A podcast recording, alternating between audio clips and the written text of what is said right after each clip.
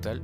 Mi nombre es Joshua y en el podcast de hoy vamos a hablar y a reflexionar sobre el delicado tema que es la pandemia, esto en general, y con el motivo de mantenernos informados respecto al virus y saber cómo prevenirlo de la manera correcta. Y bueno, sin más que agregar, pues comencemos.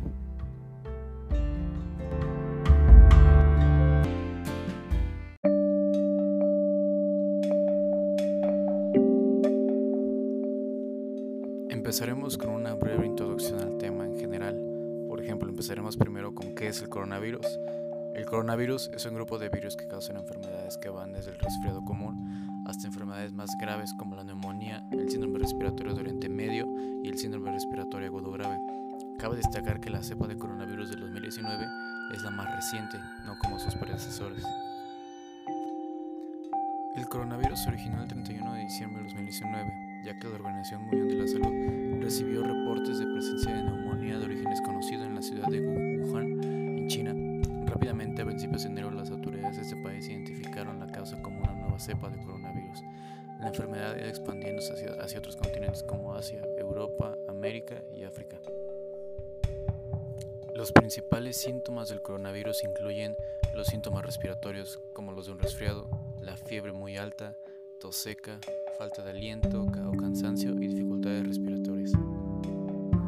En los casos más graves el virus puede causar neumonía o síndrome respiratorio agudo grave, que es una forma muy grave de neumonía, insuficiencia renal y hasta la muerte. El coronavirus desafortunadamente se transmite de una manera muy fácil por contacto de la persona con algún infectado, incluso si no llega a presentar síntomas.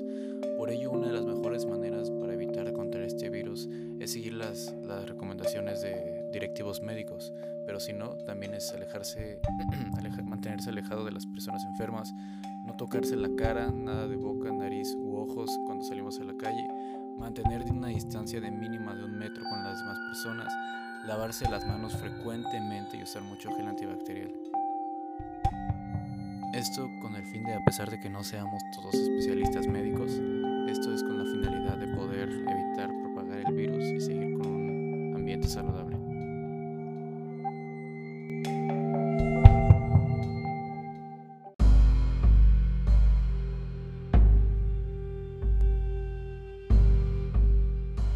Pues en sí la pandemia ha traído consigo muchas consecuencias. De las más destacadas serían las sociales, las económicas, las políticas, las ambientales y las de salud.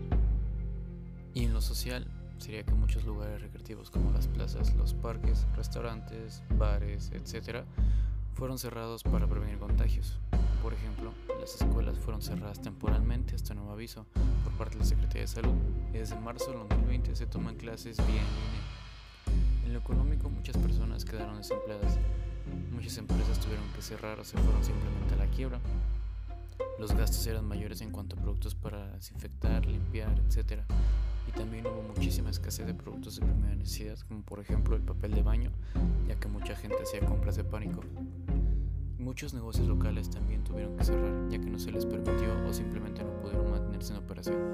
Y respecto a la salud, muchos hospitales siguen saturados de personas enfermas, inclusive hoy en día que ya ha pasado más de un año desde que se vio el primer brote de coronavirus en el planeta. El personal médico trabaja casi las 24 horas del día y se exponen continuamente a contraer el virus. Los gobiernos de varias naciones ya implementaron medidas para desinfectar áreas de manera masiva, maneras de prevenirlo, construyeron hospitales, invirtieron más dinero en personal, material, etc. para la salud y poder sacar adelante la nación aunque en varios países el personal médico está prácticamente abandonado, prácticamente a la deriva. Muchas veces el personal está muy poco capacitado o inclusive las instalaciones o instrumentos son realmente insuficientes para poder seguir ayudando y apoyando a las personas que realmente necesitan esa atención médica, ya que por ejemplo hoy en día podemos ver que las instalaciones del Seguro Social están repletas de personas, muy pocas personas están atendiendo a las personas que realmente lo necesitan y mucha gente no está realmente capacitada para tratar a están en estado de urgencia y que necesitan ser atendidos inmediatamente.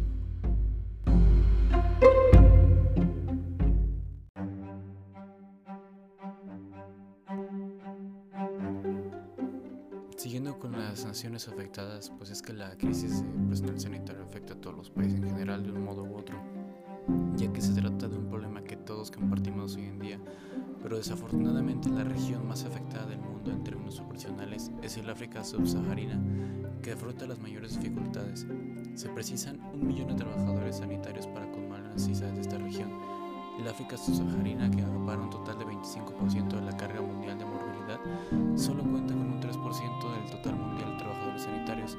Existe un grupo de países del África meridional donde la crisis especialmente acentuada se traduce en escasez de trabajadores sanitarios, una alta carga de morbilidad por VIH o SIDA, malaria, tuberculosis, deficiencias de funcionamiento en los sistemas de salud y tasas de migración más elevadas que en el resto del mundo, sobre todo en los países anglófonos de la región.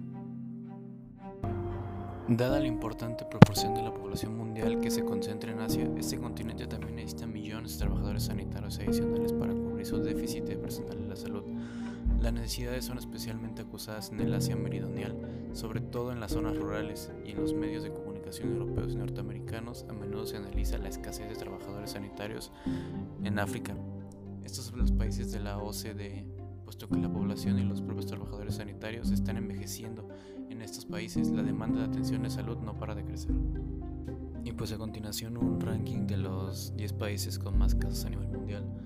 En el top está Estados Unidos con 34 millones, sigue India con 28 millones, Brasil con 16, Francia con 5 millones, Turquía con 5 millones, Rusia con 5 millones, Reino Unido con 4.5 millones, Italia con 4.2 millones, Argentina con 3.8 millones, Alemania con 3.7 millones, España con 3.6 millones, Colombia con 3.4 millones, Irán con 2.9 millones,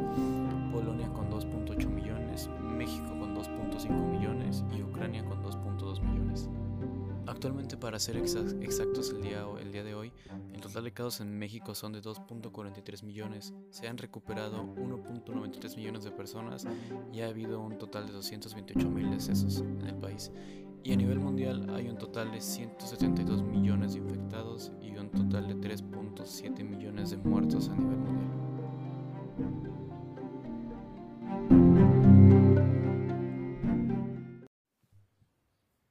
Centrándonos un poco más en el ámbito económico, prácticamente el mundo se encuentra en una profunda crisis económica, ya que los gobiernos en todo el mundo reaccionaron ante la pandemia con confinamientos, restricciones a la movilidad y cuarentenas las cuales nos llevan a una crisis económica de dimensiones históricas.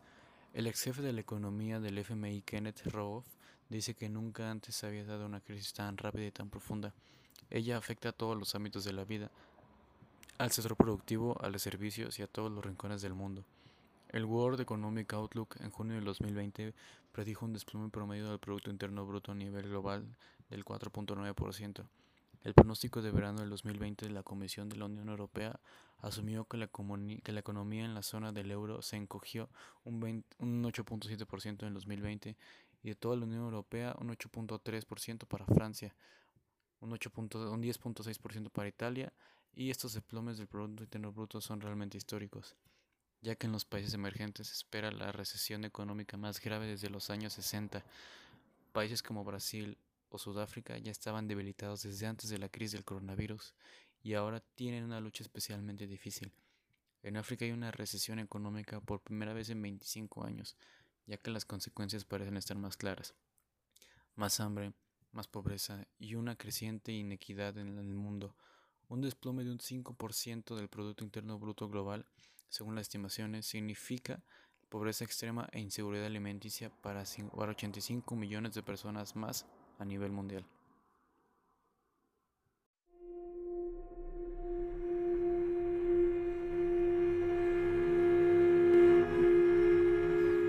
Afortunadamente muchas naciones ya han estado implementando las medidas de vacunación para la población, esto con el fin de poder erradicar virus de manera permanente o tener que vacunarnos una segunda dosis para poder erradicarlo. Cada nación se encargó de conseguir las vacunas para su población Empezaron vacunando a mandatarios y a personas realmente importantes de alto rango en el gobierno, etcétera, empresarios, así como también las personas tuvieron la posibilidad de poder comprar esas vacunas individualmente o esperar a que el gobierno se las proporcionara. Ya que, por ejemplo, aquí en México primero se empezaron vacunando a personas mayores, después se vacunaron a maestros, después a adultos y finalmente se piensa vacunar a los jóvenes ya que somos las, ya que somos las personas que somos menos vulnerables al COVID. Según los datos de hace tres días, la cantidad de dosis que se han administrado en el país han sido de 32.9 millones. Se han, se han completado 13 millones 400 mil vacunas y se estima que solamente se vacunado un total del 10.05% de la población a nivel nacional.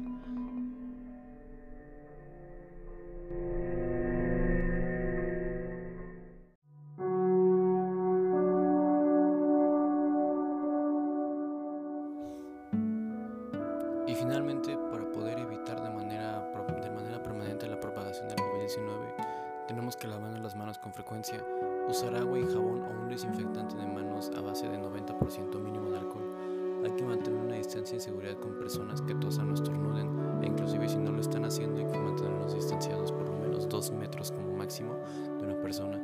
Utilizar mascarillas quirúrgicas, no de tela, esto que, esto que sea posible para mantener el distanciamiento físico. Evitar tocarse la cara, los ojos, la nariz o la boca, esto con el fin de si no nos hemos desinfectado las manos, no, no llegar a contraer el virus mediante uno de esos lugares.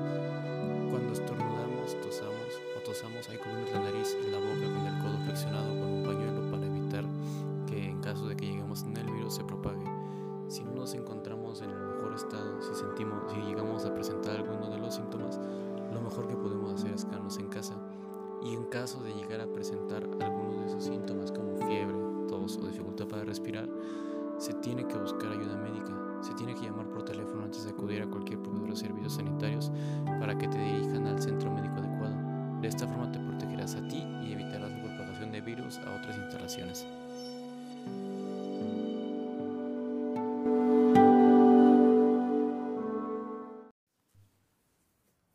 Y pues bueno, sin más que agregar, eso ha sido todo el podcast del día de hoy. Esperemos que si no sabían algo lo hayan podido descubrir el día de hoy o que simplemente se hayan informado, mantenido al tanto con la información respecto a la pandemia. No hay que olvidar mantenernos seguros y mantenernos perseverantes para que ya termine esto pronto. Sin más que agregar, mi nombre es Joshua y esto sería todo por el día de hoy.